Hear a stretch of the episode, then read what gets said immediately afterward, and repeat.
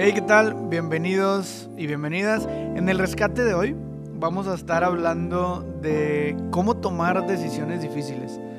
¿Te ha pasado alguna vez que tienes alguna decisión que tienes que tomar y de plano te quita el sueño, le estás dando vueltas, no puedes dormir? O esa otra vez en la que tienes que tomar alguna decisión, se te ocurre una idea, la propones, te decides por irte por ese camino y a los cinco minutos ya estás proponiendo una segunda idea o se te ocurre otra que pudiera ser mejor o quedar de, mejor forma y terminas con un montón de opciones que pareciera que no te resuelves por ninguna de ellas. Bueno, hoy vamos a, a tratar de hablar de cómo podemos tomar decisiones difíciles y desde mi perspectiva cómo lo podemos hacer de la mano de Dios. Y para esto, bueno, tratar de primero de entender en qué fundamentamos nuestras decisiones. Básicamente el 90% de nuestros problemas vienen porque fundamentamos nuestras decisiones en cosas que quizá no son las más correctas. Te vas a identificar, ¿no?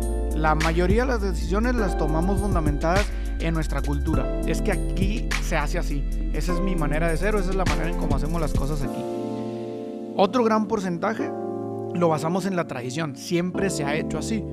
Algunas otras las basamos en la razón. Oye, es que es lo que me parece lógico, es la opción como más sensata que debí de haber tomado. Y otras tantas la basamos en la emoción, porque tuve una corazonada, porque sentí que era lo correcto. Entonces muchas de esas, si te fijas hasta este momento, aunque son cuatro alternativas diferentes en base a las cuales tomamos las decisiones, pues en ninguna de ellas estaba Dios, ¿no? Y eso hace que cada vez más tengamos que enfrentar decisiones que eran comunes pero que se vuelven difíciles. Entonces empezamos por definir qué es para nosotros una decisión difícil. Y para esto me remonto un poquito al, al, episodio este de Pedro con Jesús, cuando después de la última cena Jesús se retira a orar este, al monte, ¿no? Justo antes de empezar su pasión, se lleva con él alguno de los discípulos, entre ellos Pedro, y terminando de orar pasado un tiempo, se escucha un tumulto, llega Judas con, con los soldados, este, se acerca a Jesús, le da por ahí la señal a los soldados y estos se lanzan contra Jesús para prenderlo. Pero estaba al lado ahí, ¿no? Era el, el, discípulo más fuerte, era el más bravo de todos.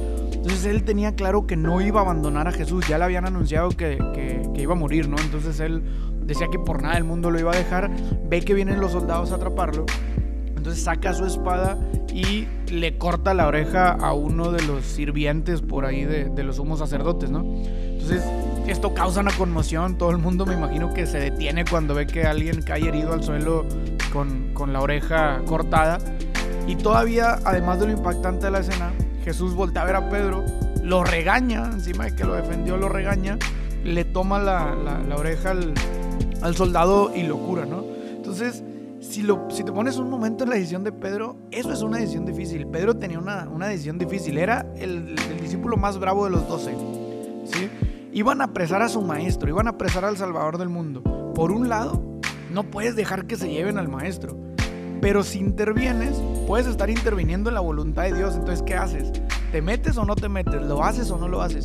Básicamente eso es una decisión difícil lo que pasó Pedro y lo que nos pasa a nosotros todos los días.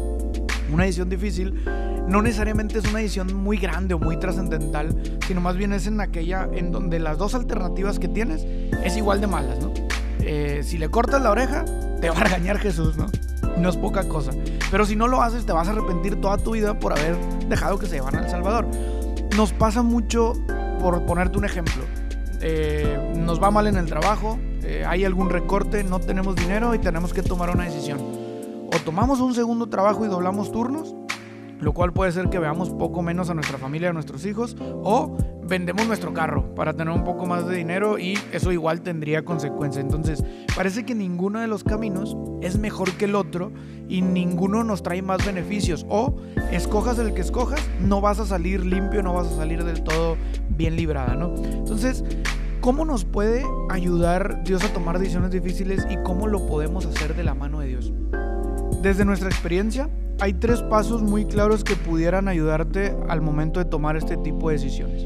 El primero es identificar qué necesito pedirle a Dios, porque es muy diferente el necesitar ayuda para tomar una decisión en los momentos en los que no sabemos qué hacer o qué camino elegir, y otra cosa es el necesitar fortaleza y fuerza para poder llevar a cabo una decisión que está previamente tomada.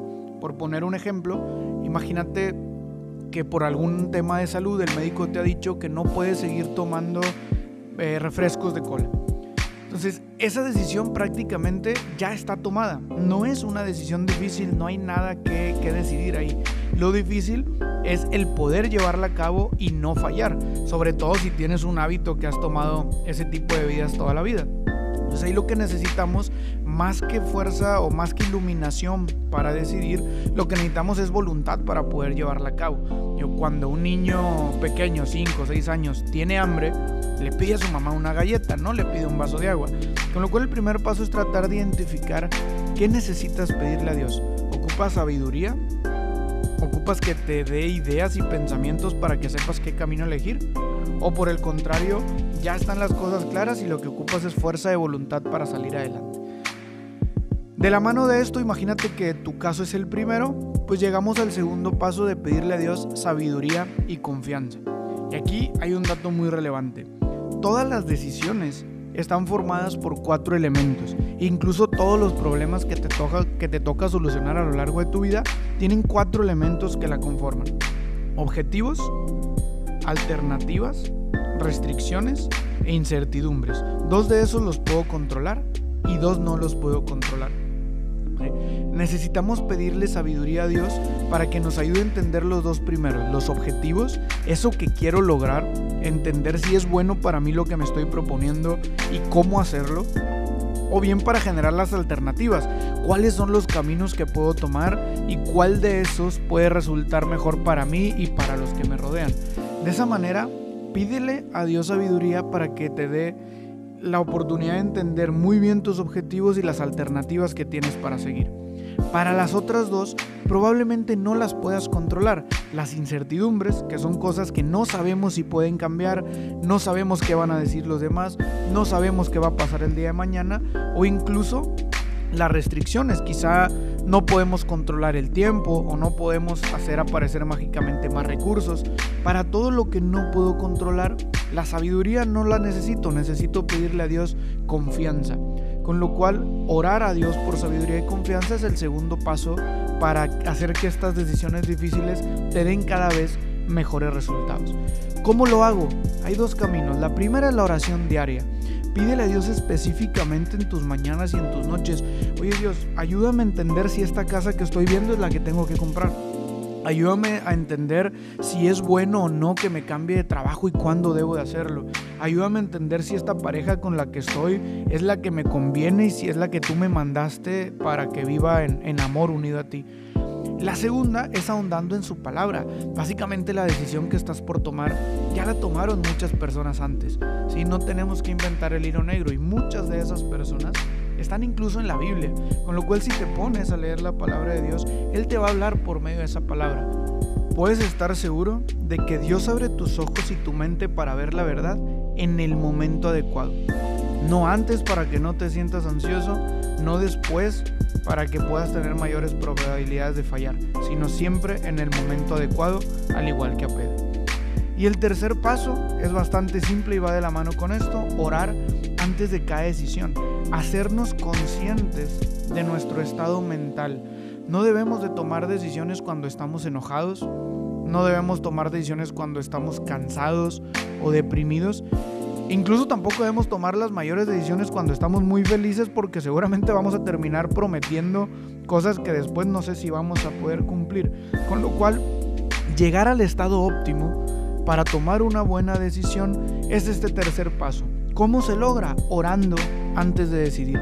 Con todo esto que ha venido pasando en el mundo, eh, referido a la pandemia, una persona muy cercana a mí, una persona muy querida, ha estado cerca de esta toma de decisiones en el equipo de salud que tienen que encargarse de decidir si se abren los negocios o no, si la gente puede salir o no, si ya es seguro ir a los hospitales, si tal medicamento o tal vacuna es recomendable o no. Y muchas veces tienen que tomar estas decisiones con muy poca información de respaldo, con lo cual ellos son vistos como la, luz que los demás estamos buscando para decidir, pero ellos mismos no tienen suficientes datos. Y le pregunto a esta persona, oye, ¿cómo haces después de un año para estar con tanta tranquilidad, ¿no? ¿Cómo haces para poder tomar esas decisiones y dormirte en la noche y, no tener este, ese problema de saber si hiciste lo correcto o no? Y básicamente me dijo una frase que creo que te la puedes anotar. Yo particularmente la tengo por ahí en un post-it en, en mi escritorio, en mi cuarto, al lado de mi cama. Me dijo, mira, tu tarea es estar en presencia de Dios y saber que Él hará que todas las cosas sucedan a como tienen que suceder. La verdad me quitó un montón de peso encima y creo que lo puedo hacer contigo también. Probablemente te sientas cansado y cansada, probablemente te sientas estresada o te estreses muy rápido a la hora de tomar una decisión.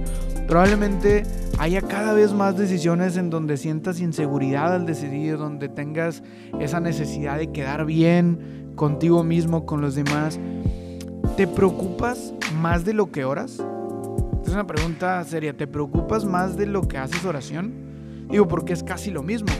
Cuando nos preocupamos es cuando tenemos un pensamiento negativo, le estamos dando muchas vueltas. Cuando oramos, simplemente le estamos dando vueltas también en nuestra mente, pero pensamiento un poco más positivo. Entonces, si sabes preocuparte, sabes orar. Es casi, casi lo mismo. ¿Qué necesitas pedirle a Dios el día de hoy sobre tus próximas decisiones? ¿En qué momentos de tu vida necesitas que Dios te brinde sabiduría y confianza para poder decidir? ¿Cómo vas a recordarte a ti mismo el orar a Dios antes de tomar cada una de las decisiones? Creo que lo puedes hacer muy bien, creo que tienes elementos para tomar la decisión. Si estás escuchando esto es que la primera decisión que te tocaba la tomaste de manera correcta, así es que con esto te puedes quedar en mucha calma y con mucha confianza porque recuerda que hasta el caracol logró subir al arca. No porque fuera muy rápido muy decidido, sino porque fue muy, muy perseverante y además confió en Dios. Que Dios te bendiga y nos vemos pronto. Hey, antes de irte, Gracias por escucharnos, ha sido un placer acompañarte.